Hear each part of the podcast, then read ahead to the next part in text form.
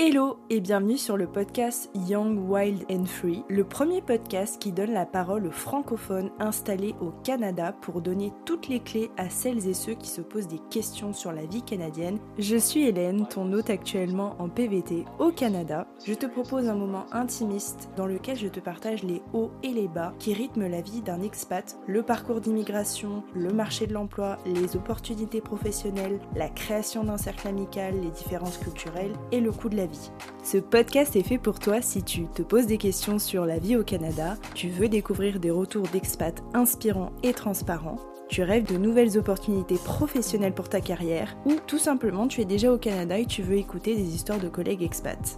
Je te donne rendez-vous chaque semaine pour partager mes doutes, mes victoires et mes rêves, seul ou accompagné d'invités qui ont également tout quitté pour poursuivre leurs rêves. Nous avons une mission, te raconter avec authenticité et transparence notre expérience. Bonne écoute Aujourd'hui, on papote avec Sarah qui est arrivée à Montréal à ses 17 ans dans le cadre de ses études. Après l'obtention de sa maîtrise à HEC, Sarah a rejoint le groupe L'Oréal en tant que planificatrice de la demande depuis bientôt 3 ans. Si elle est aujourd'hui parfaitement intégrée à la culture québécoise et au marché de l'emploi, ça n'a pas toujours été le cas et aujourd'hui on va partager un maximum de tips pour s'intégrer plus rapidement. Salut Sarah, ça va? Oui, ça va super bien et toi? Ça va, merci. Est-ce que tu peux te présenter pour commencer un peu plus en détail que je viens de le faire? Bien sûr, donc euh, pour euh, tout le monde à l'écoute, euh, donc moi je m'appelle Sarah, j'ai aujourd'hui 26 ans, donc ça va faire, bah, ça fait 9 ans que je suis arrivée au Québec. Je suis arrivée juste après mon baccalauréat que j'ai eu en France, donc je viens d'une toute petite ville dans le sud qui s'appelle Narbonne. Je suis venue directement après ça pour mes études à HEC Montréal. Puis ben, je me suis, je me suis établie après ici par la suite et je pense, je pense rester. Génial. Donc tu es arrivé en 2014 pour faire tes études à HEC en administration des affaires. Tu as eu ton bac d'abord qui correspond à une licence, un bachelor, c'est ça? Exactement.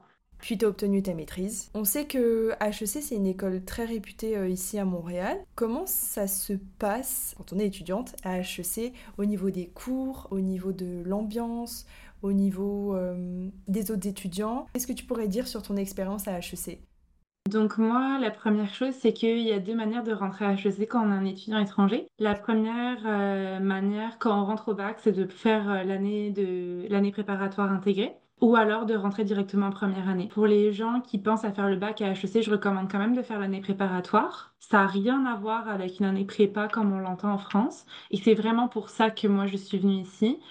La première année, dans le fond, on est vraiment juste avec, juste avec des étudiants qui sont euh, internationaux. Donc, il y a vraiment euh, toutes les nationalités. Puis, c'est vraiment une année de transition. Donc, on a énormément de cours euh, comme dans le fond, le système québécois est un petit peu différent. Il y a deux années de plus au lycée sur lesquelles les étudiants vont pouvoir faire des cours un petit peu plus spécialisés. Euh, donc, il y a notamment des cours de maths, des cours de comptabilité, des cours d'économie, etc., que nous, on n'a pas la chance de voir au lycée. Donc, cette année-là, elle permet vraiment de, entre guillemets, rattraper le retard euh, des étudiants internationaux. Donc, on a des cours de maths, des cours euh, d'introduction, ne serait-ce même à la culture québécoise, des cours en anglais, des cours un petit peu d'économie qui nous permettent en fait de nous remettre à niveau. Puis de manière un petit peu implicite, cette année-là, elle nous permet aussi de nous mettre euh, dans, euh, enfin de vraiment nous habituer à la nouvelle manière de travailler. Donc ici au Québec, euh, la manière d'étudier est vraiment différente de celle française. il y a énormément de préparation qui se fait avant les cours. Le professeur va passer rapidement sur le cours, puis il va nous laisser la chance de poser nos questions. Et après ça, on a très peu de devoirs après, après euh, la, fin, la fin de la session de cours. Du coup, c'est quand même euh, un petit peu euh, un changement pour les étudiants qui sont habitués surtout au système français. Du coup, mine de rien, cette première année-là, elle nous permet vraiment de nous mettre, de nous mettre à niveau aussi sur les méthodes de travail canadiennes et de pas arriver en première année et avoir le choc culturel, la nouvelle école, des cours, des cours vraiment d'université, etc. à gérer en même temps. Euh, donc, moi, ça m'a vraiment beaucoup aidé. Et ensuite, on passe en première année. Puis là, en première année, euh, pour vous donner une idée, on est mélangé avec, euh, je pense, à HEC, c'est 3000 étudiants versus 300 en année préparatoire. Puis là, par contre, on est mélangé avec tout le monde, toutes les nationalités, y, compris une grosse majorité de Canadiens québécois. et il y a quand même une marche, très sincèrement. Les HEC, c'est une...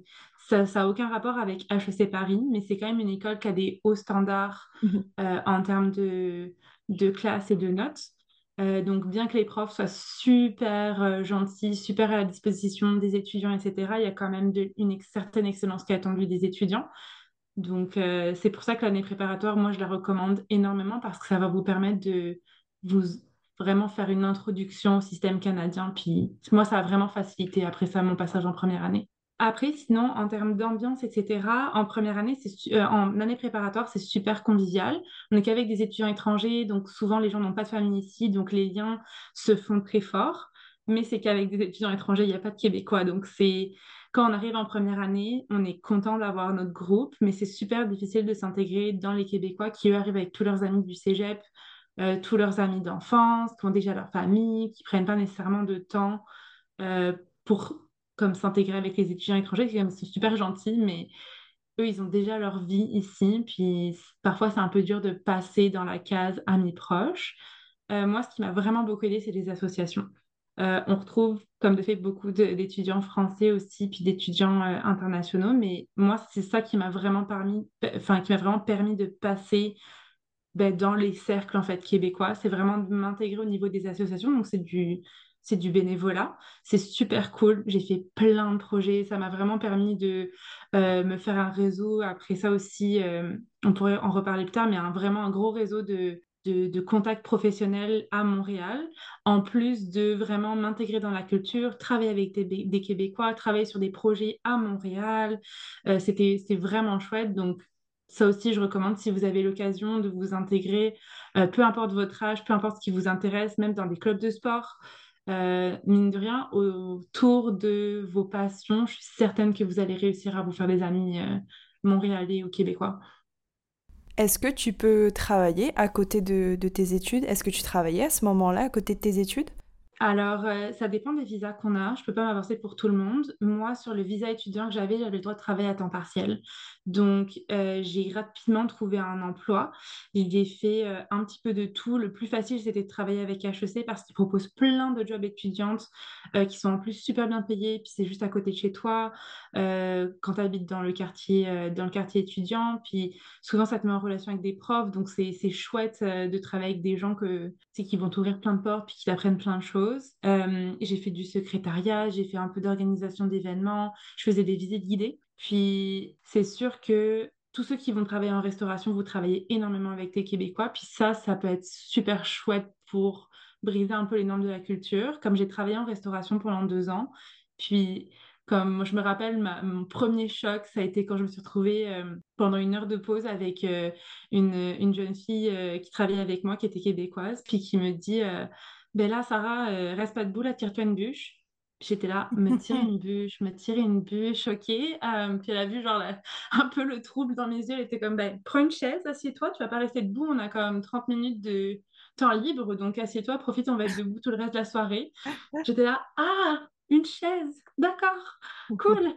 Excellent. Tu disais qu'il y avait une bonne relation avec les profs, qu'ils étaient vraiment là pour vous aider. Est-ce que après, quand tu as eu fini tes études, ils ont pu justement activer leur réseau pour t'aider à trouver euh, un job?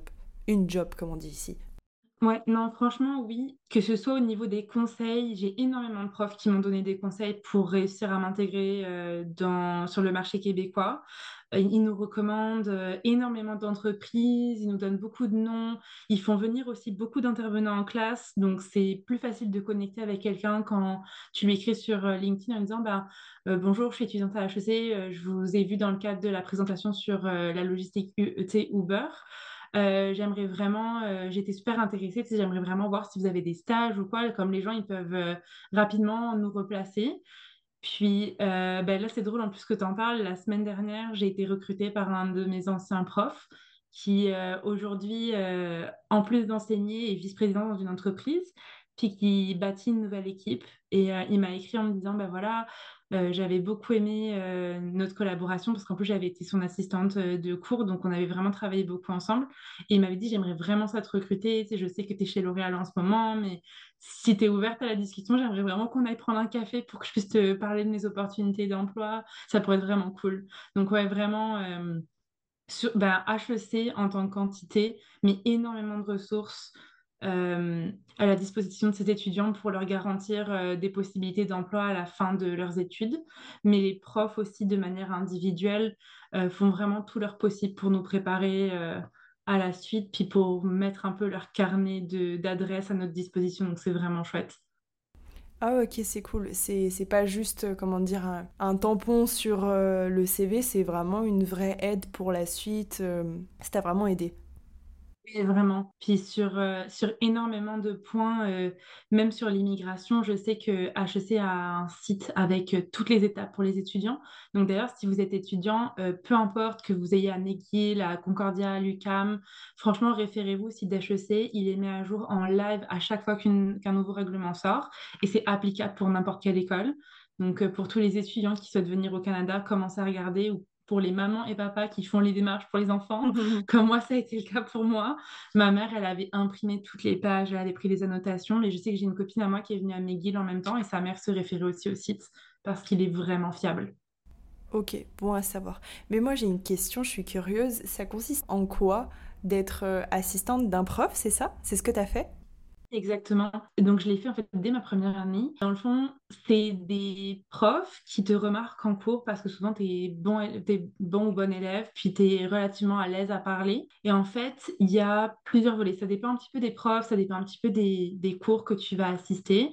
Mais ou bien c'est être présent en cours avec le prof et répondre aux questions. Donc, dans les cours qui sont très interactifs, le prof peut pas nécessairement être présent pour les étudiants, euh, il y a quand même 60 étudiants à gérer. Donc, pour l'assister, souvent, un ou deux assistants sont là pour aider à répondre aux questions, puis pour euh, orienter les discussions de groupe et vraiment euh, aider le prof à gérer, sa, à gérer les questions de sa classe. Sinon, dans des cours où est-ce qu'il y a énormément de volume de copies, ça peut être aussi de la correction de copies avec de la consultation. Donc, je sais que quand je faisais de l'assistance en gestion des opérations. Je devais être présente sur le campus à certaines heures dans un petit bureau. Et en fait, les étudiants pouvaient rouler dans, mon bureau pour me venir me poser leurs questions pour les examens. Et après, je corrigeais des devoirs, je faisais des, corrections aussi de, gros examens, etc. pour aider les profs parce que quand il y a 9 ou 10 classes d'étudiants qui passent euh, la même matière en même temps, les profs sont trois. Ça fait un gros volume de copies, donc euh, on les assistait aussi dans ça. Puis c'est pas mal ça. Puis c'était, c'est vraiment le fun. Je trouve que c'est une super opportunité et comme un premier pied à l'étrier, je trouve, pour euh, ceux qui voudraient peut-être donner des cours ou être formateurs pour plus tard. Puis ça m'a vraiment appris à être pédagogue. Euh, c'est, c'est bête, mais encore aujourd'hui, des fois, on me dit ah, ben, Tu voudrais pas faire la formation, tu es à l'aise à l'oral, tu t'expliques vraiment bien. Puis c'est pas venu nécessairement naturellement. C'est que j'ai tellement répété les mêmes choses que j'ai appris à faire comprendre aux autres. Puis c'est bête, mais surtout en gestion des opérations, pour moi, c'est évident parce que c'est, je suis passionnée par ça, je suis très bonne, j'ai une aisance là-dedans. Mais la gestion des opérations, ça parle pas à tout le monde. Et aujourd'hui, dans le monde du travail, je me trouve confrontée à des gens qui viennent du marketing et qui ont un peu ce qu'on appelle gentiment la pensée magique parce que juste, ils se rendent pas compte des contraintes réalistes que nous, on a. Et au final, avoir expliqué la gestion des opérations à des gens qui comprenais pas du tout ce que c'était, mhm. bah, ça m'a aidé aujourd'hui à un peu traduire les mots que j'utilise quand je m'adresse à quelqu'un qui est pas du tout du même milieu que moi et qui a pas du tout les mêmes réalités. Donc au final, ça m'a vraiment beaucoup aidé même après euh, dans, dans, enfin, dans mon travail aujourd'hui. Oui, en plus d'être euh, pédagogue, ça t'a appris un peu à vulgariser et à expliquer simplement ce que tu fais. Exactement. Puis c'est quand même bien payé. Après, HEC euh, paye vraiment bien ses étudiants. Donc c'est sûr que c'est quand même une job étudiante, mais on est payé plus que salaire minimum. C'est des super conditions. Les profs, souvent, ils sont super sympas avec nous. Donc, euh, qu'ils sont bien contents qu'on les aide aussi dans, dans leur correction de copie, etc. Donc, euh, moi, j'en garde une excellente expérience tu travailles plus proche des profs aussi. Donc, c'est sûr que quand tu travailles dans le domaine où tu veux travailler après, moi, je sais qu'aujourd'hui, je serais super à l'aise de retourner vers un de mes profs pour euh, une conférence ou pour un conseil ou pour, euh, n'importe quoi. C'est sûr que ça te rapproche vraiment beaucoup d'eux. Tu disais euh, précédemment que euh, aujourd'hui tu es pleinement intégré, mais que ça n'avait pas toujours été le cas, parce que tu, tu faisais peut-être référence euh, notamment à, tes études? Comment tu as fait pour réussir à, t'intégrer au-delà justement des, des, jobs que tu as fait étudiant, puis du, du, réseautage, puis grâce à HEC Quels conseils tu, tu donnerais pour s'intégrer plus facilement quand on est français et qu'on arrive ici à Montréal? Pense que ça passe vraiment par les, toutes les activités extrascolaires ou extra-professionnelles. C'est vrai que comme moi, j'ai mis presque 4 ou 5 ans là, à m'intégrer puis à avoir des amis québécois. Au début, c'était que des, étudiants internationaux. Puis moi, le déclic pour moi, ça a été une association à HEC. J'en ai fait beaucoup, j'ai été beaucoup avec des étudiants internationaux et tout d'un coup, je me suis, je suis rentrée dans une association qui était plus petite et là, j'étais qu'avec des Québécois genre que, que, que des Québécois. J'étais, j'étais la petite française, je débarquais, j'avais pas le même accent, pas les mêmes expressions, pas les mêmes références. Et en fait, euh, j'ai eu la chance de tomber sur des personnes super bienveillantes qui m'ont vraiment adoptée.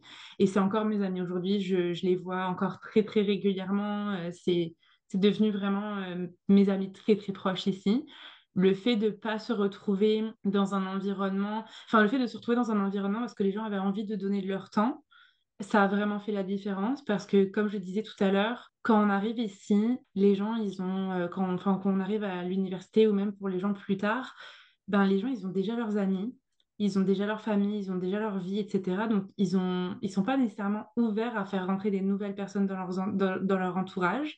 Et c'est super difficile de passer la barrière du ben, collègue de travail ou euh, ben, voilà, de la copine d'université. C'est super difficile de, de, vraiment créer des liens parce que ces gens-là, ils vont en cours et hop, après, ils vont travailler, ils rentrent chez eux, ou ben voilà, ils sortent du travail, puis ils ont leurs enfants, ils ont euh, leurs amis eux déjà à retrouver, puis c'est difficile. Donc, les gens qui, pour moi, se sont le mieux intégrés, c'est le, les gens qui sont allés ben, voilà, faire du sport ou s'intégrer dans des chorales ou dans des activités vraiment euh, extra, ou est-ce que les gens sont, sont rassemblés autour d'autre chose qui va vraiment les lier, qui va permettre après de passer euh, vraiment à la prochaine étape, on va dire, et de vraiment devenir ami avec ces gens-là. Je pense que c'est un super conseil parce que c'est vrai que ça peut être un peu un choc culturel d'ailleurs qui revient souvent. En tant que francophone, on a du mal à connecter plus plus, comme tu le dis, avec des Québécois ou, des Canadiens. Et donc de faire des, activités justement extra euh, en dehors d'un cadre bien défini, que ce soit scolaire ou professionnel, ça peut permettre justement de bah, faire des brises-glaces finalement, d'être dans un autre cadre ouais, sportif. Je pense que c'est un très bon conseil que, que, tu viens de donner, ou dans justement des, des, chorales ou dans des activités, je sais pas, manuelles, ou même s'investir dans, dans, des assos euh, pour être bénévole. Je pense que ça fonctionne très bien pour rencontrer du monde et, réseauter, euh, ou alors juste euh, se faire de nouveaux amis. Puis pense aussi que malheureusement pour nous, les Français n'ont pas forcément une très bonne réputation à Montréal.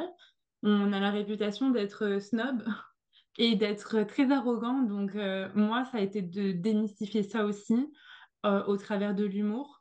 Donc de pas c'est de pas me concentrer sur les choses sur lesquelles on était différentes parce que bon évidemment l'accent euh, c'est sûr que moi, au début, je faisais répéter les gens, mais au lieu de le prendre en mode Ah, excuse-moi, j'ai pas compris, ou Ah, est-ce que je peux te faire encore répéter, c'était vraiment en mode Bah écoute, euh, j'ai vraiment pas compris, je suis vraiment désolée. Puis presque, je, je, trouvais un moyen un peu de m'en amuser, mais en me moquant un peu de moi-même, surtout pas en me moquant de l'autre, et toujours en disant Ah là, mais j'ai l'oreille dure, décidément, ces Français, ils comprennent rien à l'accent québécois. Et tout d'un coup, les gens, ils vous trouvent sympathique, et comme vous, on rentre pas dans le cliché de ah ben c'est une française, elle comprend pas l'accent parce que j'articule pas ou parce que ah là là euh, les Français de France ils comprennent pas. Ben tout d'un coup les gens ils sont un peu plus à l'aise, ils commencent un peu à plaisanter avec vous et ça ouvre ça ouvre une porte. Faut vraiment être patient puis tranquillement en fonction de votre, personnalité, je suis sûre que vous allez trouver une manière de connecter avec les gens autour de vous là. Je peux pas croire que que c'est impossible. Très bon conseil l'humour, je pense, mais il faut pas non plus en, en, abuser parce que il me semble que des fois, ben pareil, choc des cultures, on n'a pas forcément le même humour et des fois on peut peut-être un peu trop en abuser, mais comme tu dis, il faut, je pense, bien doser pour que ça passe.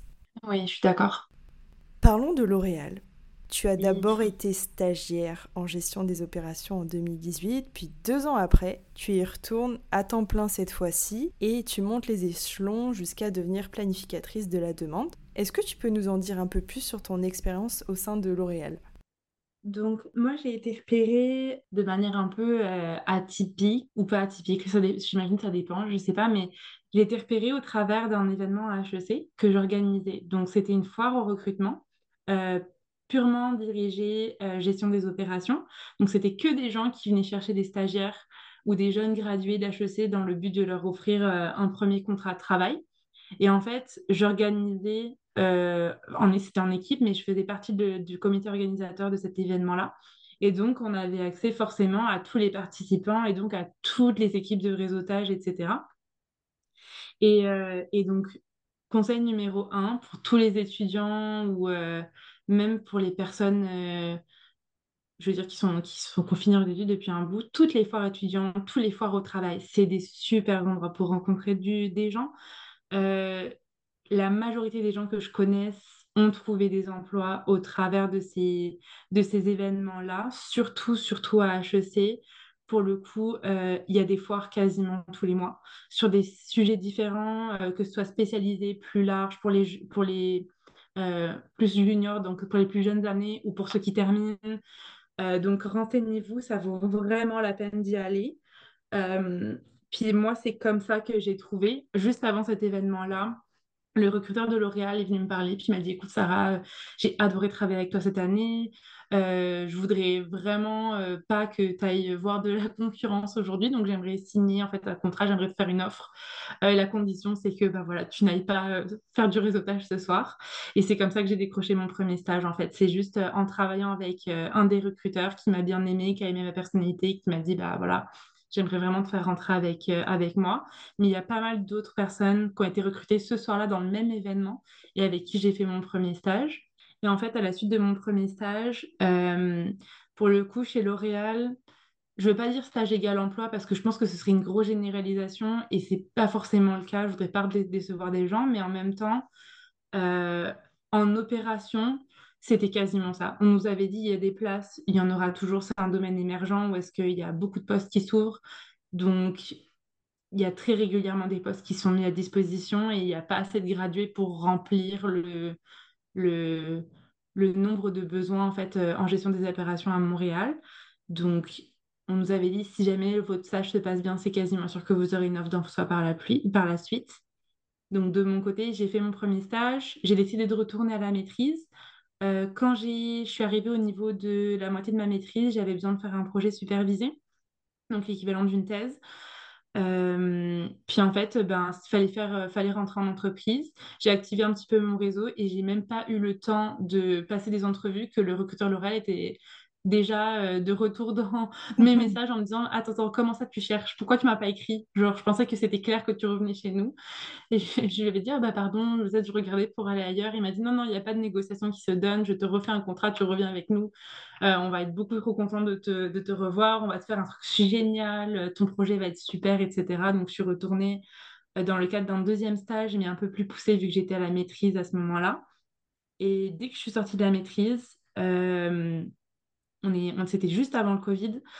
Euh, le recruteur m'a dit écoute, euh, je veux pas que tu me refasses le coup d'aller voir euh, éventuellement ailleurs, donc je, te signe maintenant pour l'année prochaine. Donc j'ai signé en décembre alors que je terminais ma maîtrise qu'en mai ou avril de l'année d'après. Et il m'a dit je, signe pour août, comme ça tu prends des vacances avant de venir, je n'as pas de pression, mais au moins moi je sais que tu reviens dans nos équipes l'année prochaine. Et malgré le fait que le Covid euh, ait frappé entre-temps, euh, je me suis inquiétée, je me suis dit, mon Dieu, ils vont briser mon contrat, je ne sais pas comment ça fonctionne. Et finalement, pas du tout. Ils me sont revenus en disant, non, non, non, au contraire, on est pris même à t'embaucher plus tôt parce qu'on a vraiment besoin de ressources en ce moment. Les opérations, c'est compliqué. Donc, on aimerait vraiment euh, que tu rentres plus tôt. Du coup, j'ai même commencé avec un, avec un mois d'avance, je crois. Donc, c'était vraiment chouette. J'ai vraiment eu beaucoup de chance. Ah, mais c'est génial quand ça se passe comme ça. Et puis, de la chance, je sais pas, t'as fait tes preuves, t'as as mérité ta place, t'as montré que t'en voulais, que t'étais capable de, faire les missions qui te demandaient et que t'étais étais euh, performante. Donc, je trouve que ah, c'est cohérent, quoi. Donc, tu dois être trop fière de ton parcours quand même. C'est sûr que ça a été du travail, mais j'ai eu de la chance aussi, c'est sûr, parce que je suis tombée sur le bon recruteur avec qui je me suis bien entendue, qui m'a vu travailler. Puis, c'est non, franchement, je suis super contente. Ça pouvait pas mieux se passer. Ça, mine de rien, avoir signé avant de terminer ma maîtrise, ça a enlevé beaucoup de stress aussi. Bah oui, j'imagine. Euh, tout le monde n'est pas dans ce cas-là non plus, donc vraiment, je suis très très contente. Pour une personne qui n'aurait pas fait de stage euh, chez L'Oréal, quel conseil tu pourrais donner, par exemple, si elle obtient un entretien est-ce que, hum, je sais pas, il y a des choses euh, à mettre en avant plus que d'autres Est-ce que hum, tu as des conseils à donner pour réussir un entretien ou, obtenir un job Une job? À HEC, on nous forme énormément sur les entretiens, donc j'ai un milliard de conseils à vous donner, c'est sûr. Pour faire Mhm. court, je pense qu'il ne faut pas essayer de cacher la personne que vous êtes. C'est super important de montrer qui vous êtes. Vous n'avez pas besoin de vous vendre comme quelqu'un d'extraverti, de super sociable si vous ne l'êtes pas. Par contre, c'est super important d'arriver préparé. Il y a des questions euh, inévitables que vous devez être capable de maîtriser, telles que ben, nomme-moi deux qualités et deux défauts. Il faut savoir répondre à ce genre de questions correctement. Je suis sûre que vous allez trouver plein de conseils en ligne, mais pour moi, la, la clé, c'est vraiment la préparation. Il faut savoir ce que vous voulez, pourquoi vous appliquez ici, pourquoi est-ce que vous êtes intéressé. Faites des recherches sur l'entreprise. Chez L'Oréal, les valeurs d'entreprise, elles sont marquées en gros sur le site. C'est très facile de replacer au détour d'une phrase que voilà, l'entrepreneuriat, c'est une valeur importante, que euh, vous trouvez que c'est une entreprise qui favorise euh, les projets, etc. C'est très facile de, de replacer les valeurs d'une entreprise dans un entretien, mais ça implique d'avoir fait des recherches et d'être préparé. Donc euh, voilà, c'était le petit tips pour les entrevues. J'aime beaucoup ton conseil sur euh, les valeurs parce que je l'utilise aussi d'ailleurs euh, dans, mes entrevues et ça fait toujours plaisir aux entreprises de... Bah, on prouve qu'on a fait des recherches, qu'on est capable de ressortir des informations qu'on a vues du site internet. Donc ça prouve aussi qu'on est capable de faire de la veille, de s'intéresser, d'être curieux, de s'adapter aux besoins de l'entreprise. Donc je trouve que c'est vraiment un super conseil. En plus, comme tu le dis, c'est facile à appliquer et à placer lors de, de l'entrevue. C'est pas tout le monde qui le fait, pourtant je trouve que c'est simple.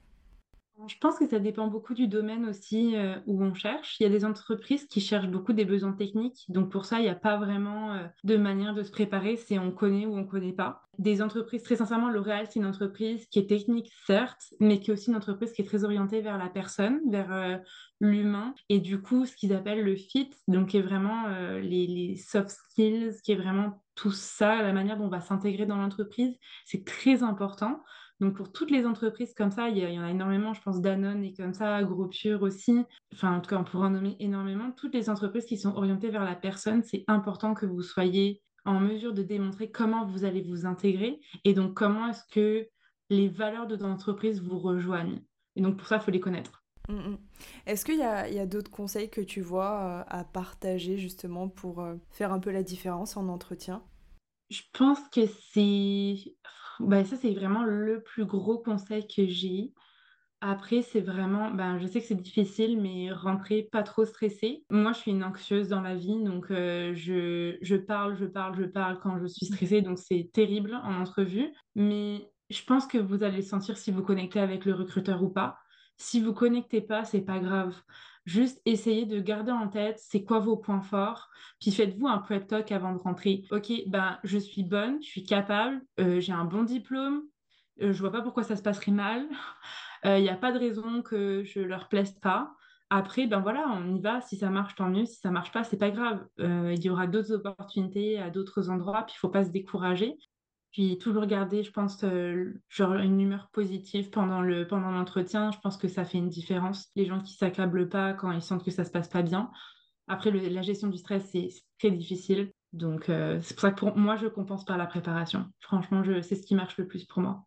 J'adore tes conseils parce que c'est vrai que effectivement être positive, je trouve que c'est vraiment une, un super conseil parce que ça permet vraiment de se conditionner. euh, comme tu le dis, je vais réussir, je vais y arriver, j'ai des compétences, j'ai des expériences. Donc euh, je pense que c'est pas à négliger et que c'est vraiment important de de vraiment mentalement se projeter aussi et de faire un maximum de recherches sur l'entreprise. La préparation, je pense que c'est 80% de l'entretien. Ouais, je suis 100% d'accord. Après, il y aura toujours peut-être des profils qui ont plus d'expérience, qui ont, je sais pas, plus- qui arrivent peut-être plus à se vendre. Mais euh, comme tu le dis, c'est pas grave si c'est pas cette, euh, cette entreprise-là, il y en aura d'autres.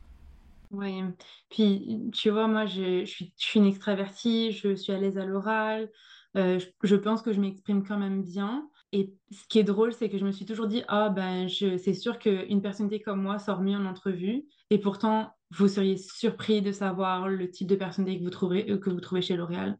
C'est, faut faire confiance aussi aux gens qui ont cette expertise-là.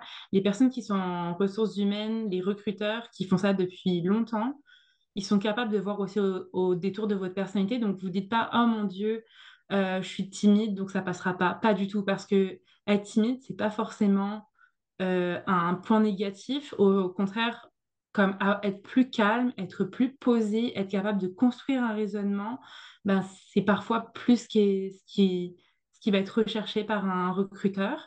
Puis en, construire une équipe que d'extravertis, que de personnes qui sont des fonceurs, euh, des grands parleurs, etc. Ça marche dans le commerce, peut-être, oui, pour des gens qui vont aller, euh, des, représentants en, en, cosmétique ou quoi, peut-être que ça marche, mais je suis certaine que, en tout cas, nous, dans les opérations, on a des personnalités beaucoup plus variées que ça.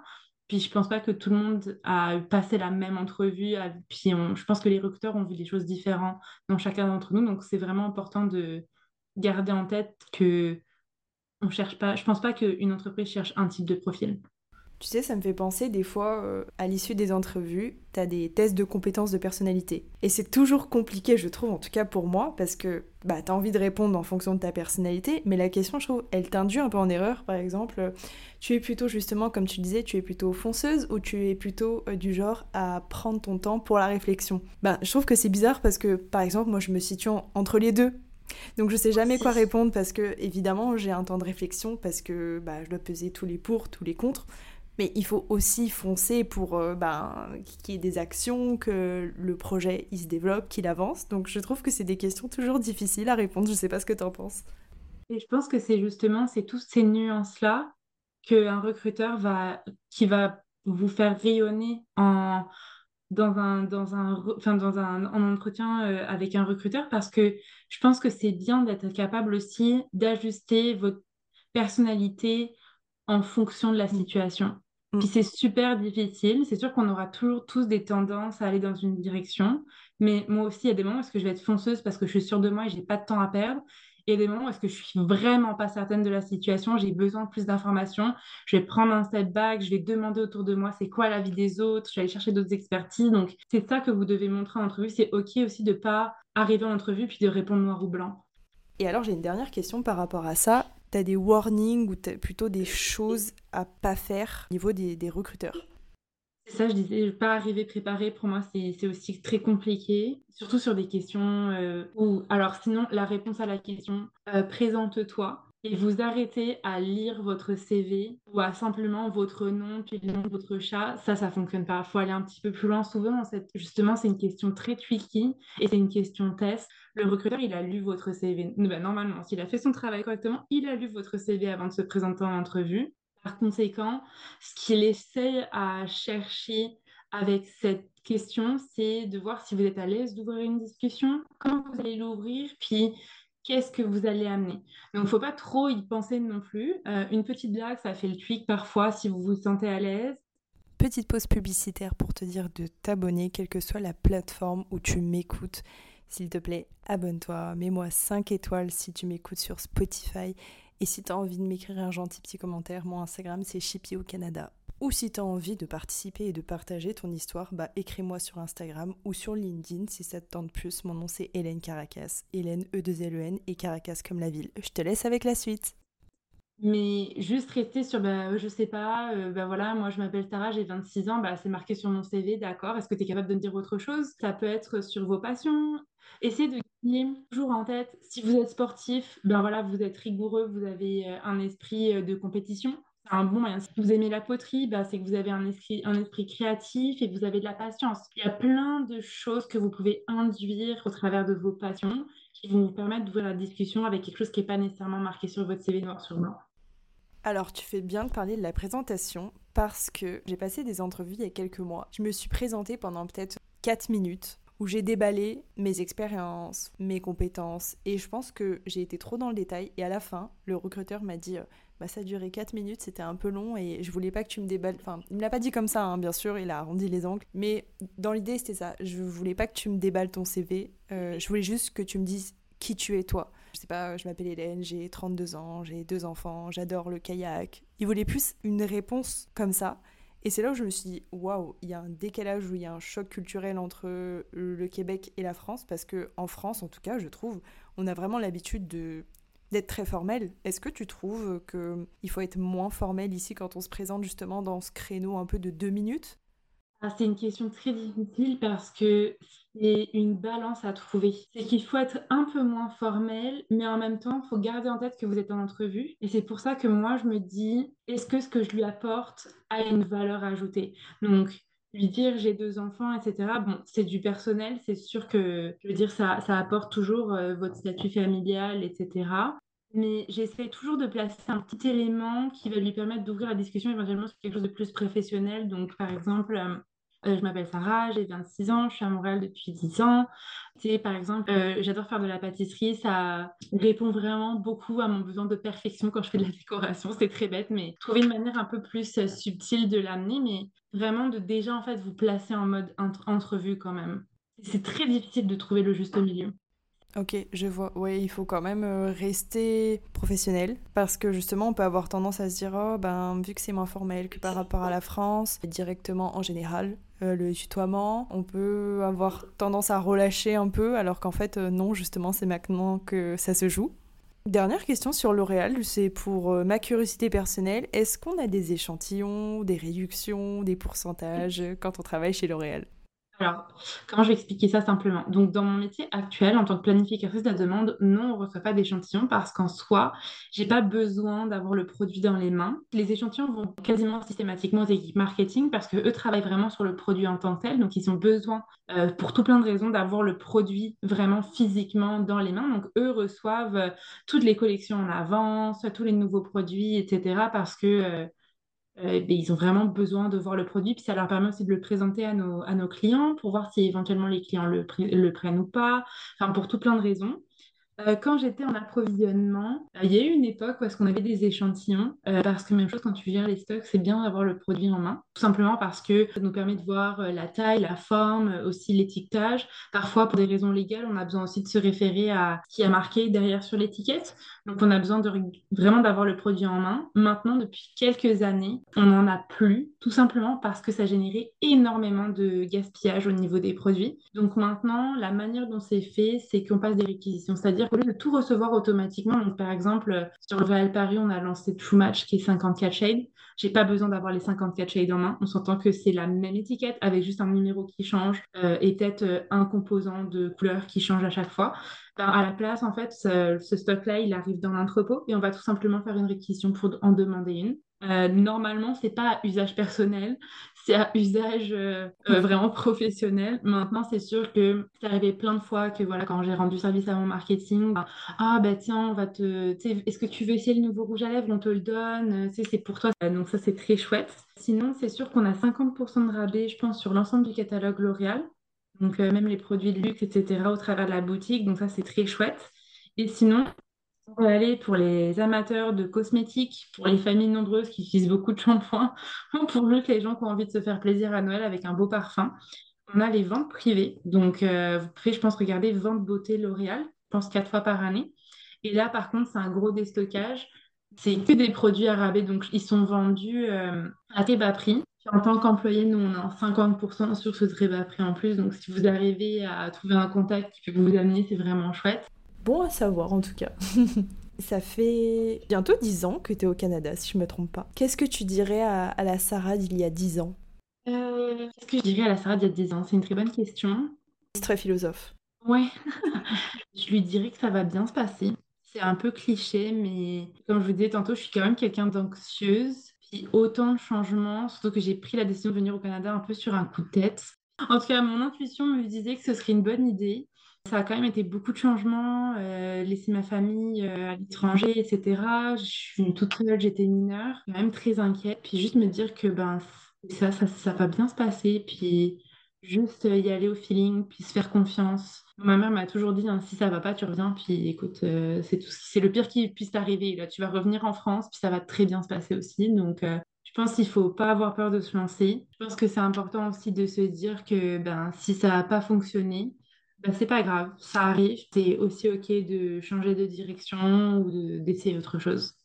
C'est vraiment le message que j'essaie de passer au, fil de certains épisodes. Et c'est bien de faire une piqûre de rappel, c'est qu'il y a des gens qui veulent absolument réussir euh, leur expatriation, et c'est tout à leur honneur, bien sûr. Mais des fois, ça se passe pas comme on l'avait imaginé parce qu'on avait euh, des idées en tête, parce qu'on avait des, images de comment ça allait se passer, puis finalement la réalité est tout autre, et ben c'est pas grave, on peut rentrer au bout de six mois, un an, deux ans, ou faut accepter que bah c'est peut-être pas fait pour nous aussi quoi. Et hum, comment tu gères toujours la, la distance avec ta famille qui vit pas ici? Alors ça, c'est la partie, je pense, avec l'hiver, la plus compliquée que j'ai. Je suis très très proche de ma famille. J'ai un petit frère et une petite sœur euh, qui sont plus jeunes. On est tous un peu à droite à gauche. Mon frère est au Portugal, ma soeur est dans le sud de la France, mes parents vont bientôt déménager au Maroc. Du coup, euh, c'est très compliqué. Moi, ça passe par beaucoup de communication. Euh, d'ailleurs, ça va faire presque trois semaines que j'ai pas vu maman. C'est sûr que je vais me faire euh, disputer quand je vais l'appeler. Mais normalement, ça fait quasiment toutes les semaines. Au début, c'était vraiment contact presque constant, puis tranquillement, on s'est détaché, puis le temps aussi de rassembler mes histoires pour quand je l'appelle, puis quand je l'appelle, on passe 4 heures au téléphone. Je pense que ça dépend un peu de chacun. Ça, c'est encore la partie que je trouve très difficile aujourd'hui et que j'ai clairement sous-estimée. Parce que quand je suis partie de, France, j'avais 17 ans, forcément, comme tout enfant de 17 ans, je pense, j'étais un peu en conflit avec mes parents. Rien de gros, mais j'avais besoin d'émancipation. Et en fait, quand je me suis retrouvée toute seule ici, je me suis dit, ah ouais, mais j'avais peut-être pas besoin d'être aussi loin non plus. Mais, euh, mais c'est ça, c'est une habitude à prendre, c'est se reformer un cercle ici aussi. J'ai la chance d'être quand même très bien entourée, donc je pense que c'est ça aussi qui rend les choses un peu plus faciles. Puis je, suis en contact euh, presque constant avec mes parents. Comme j'essaie de les appeler euh, très régulièrement, je leur écris, on me donne des nouvelles, on s'envoie des photos. Et c'est vrai que c'est la partie la plus difficile. Dernière question, c'est quoi tes prochains projets personnels et professionnels? Là, chez L'Oréal, je viens tout juste d'avoir mon poste de planificatrice de la demande, donc c'est sûr que je vais sûrement rester là un petit bout. J'ai encore beaucoup de choses à apprendre. Euh, j'aimerais ça après par la suite euh, éventuellement aller dans un éventuellement aller dans un poste de management, donc éventuellement ou bien un poste de team lead de manager. Euh, je ne sais pas quelque chose qui, me donne un petit peu de défis dans ce point-là, ou je sais pas, sur un projet spécial. Je suis, super ouverte, j'ai pas, euh, suis pas fixée sur une idée. Euh, d'un point de vue personnel, euh, ben, j'ai mon chéri ici qui est québécois. puis on aimerait bien acheter une maison, mais c'est très cher. Donc là, on travaille fort pour mettre de l'argent de côté, puis pour éventuellement s'acheter quelque chose. Euh, puis on aimerait acheter quelque chose à retaper, donc euh, vraiment on appelle ça un flip là, mais quelque chose qui est, qui est vieux, puis qu'on transformerait complètement pour en faire quelque chose de neuf puis de cool. Ok, et peut-être l'obtention de la citoyenneté, puisque tu as obtenu récemment ta, ta RP. Oui, mon Dieu, je suis contente. Ça a été euh, fastidieux, mais pas trop long, donc j'ai eu beaucoup de chance. Mais oui, pas pour tout de suite les démarches d'immigration. Là, je pense que c'est bon, ça m'a coûté quand même un pas mal d'argent. Puis euh, ça a été beaucoup de démarches, beaucoup de stress, euh, beaucoup d'étapes. Donc là, je pense que je vais prendre un petit break. Mais oui, à un moment donné, peut-être la citoyenneté. Si tu as un seul conseil pour terminer cet épisode, ce serait lequel? Si j'ai juste un message à passer aux gens, c'est vraiment de ne pas se décourager, essayer de vraiment s'ouvrir euh, aux activités, aux gens. Vous allez forcément trouver quelque chose qui vous correspond, quelqu'un avec qui vous allez bien vous entendre. Puis il faut juste rester super ouvert euh, à ces opportunités, à ces expériences, puis aux gens. Puis si jamais vraiment ça fonctionne pas, ben c'est, comme on disait tout à l'heure, it's okay to go back. Là, comme c'est, c'est pas une défaite, c'est juste que ça, c'était pas le bon moment. Merci Sarah pour ton partage et merci d'avoir pris place derrière le micro, ça fait plaisir. Ça fait super plaisir, merci beaucoup Hélène pour l'opportunité, c'était très chouette. C'est la fin de cet épisode, j'espère qu'il t'aura plu. C'est parti pour les trois choses à retenir de cet épisode. La première, Sarah l'a dit, c'est que c'est important de faire du bénévolat, de s'investir dans des assos en arrivant au Canada parce que ça va permettre de connecter, de réseauter avec des Québécois. Parce que c'est vrai qu'ici le bénévolat est vraiment plus valorisé qu'en France. La deuxième chose, prépare au maximum tes entrevues comme on dit ici. C'est tout bête d'aller sur le site internet et dans la rubrique carrière de l'entreprise et de regarder un petit peu comment elle se vend, comment elle vend sa marque employeur, quelles sont les valeurs de l'entreprise. C'est tout bête de les ressortir lors des entrevues et ça fait plaisir aux recruteurs parce que ça montre que tu as fait des recherches, que tu as fait de la veille, que tu t'es vraiment intéressé à eux et que t'es pas juste arrivé là pour te vendre, vendre tes expériences. Tu te projettes déjà avec eux en, ressortant les valeurs et tu peux dire, bah voilà, les valeurs d'innovation, d'engagement, d'esprit d'équipe, elles font sens pour moi parce que, et tu donnes un exemple, ça fonctionne bien. Troisième et dernier conseil, bien préparer la question lors des entrevues. Pouvez-vous vous présenter? C'est pas une question qui est évidente. Pourquoi? Parce que soit on a tendance à pas assez en dire, à pas assez développer notre présentation, soit on a tendance, un peu comme moi, à trop en dire, à tout déballer.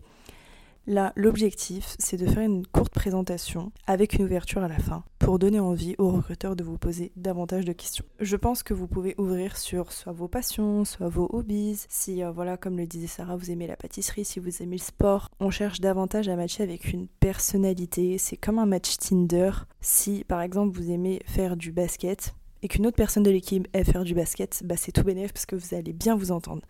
Parce que des soft skills, ça ne se change pas, ça s'améliore pas avec le temps. C'est soit on les a, soit on les a pas malheureusement. Et le recruteur le remarque directement. Alors que les hard skills, ça bouge tout le temps, ça évolue tout le temps. Donc généralement au Canada, ils vont dire bon bah attention, je tiens quand même à préciser que ça dépend évidemment du métier et du secteur d'activité, mais dans de nombreux cas, les recruteurs vont se dire bon bah il pourra apprendre sur le tas, il pourra obtenir une formation en interne et il apprendra. Alors que les soft skills, si vous n'avez pas d'esprit d'équipe, vous l'avez pas. C'est comme ça. Merci pour ton écoute. On se retrouve la semaine prochaine avec un épisode sur l'investissement immobilier à Montréal avec Maxime Gaumont. À Toto, comme on dit à Montréal.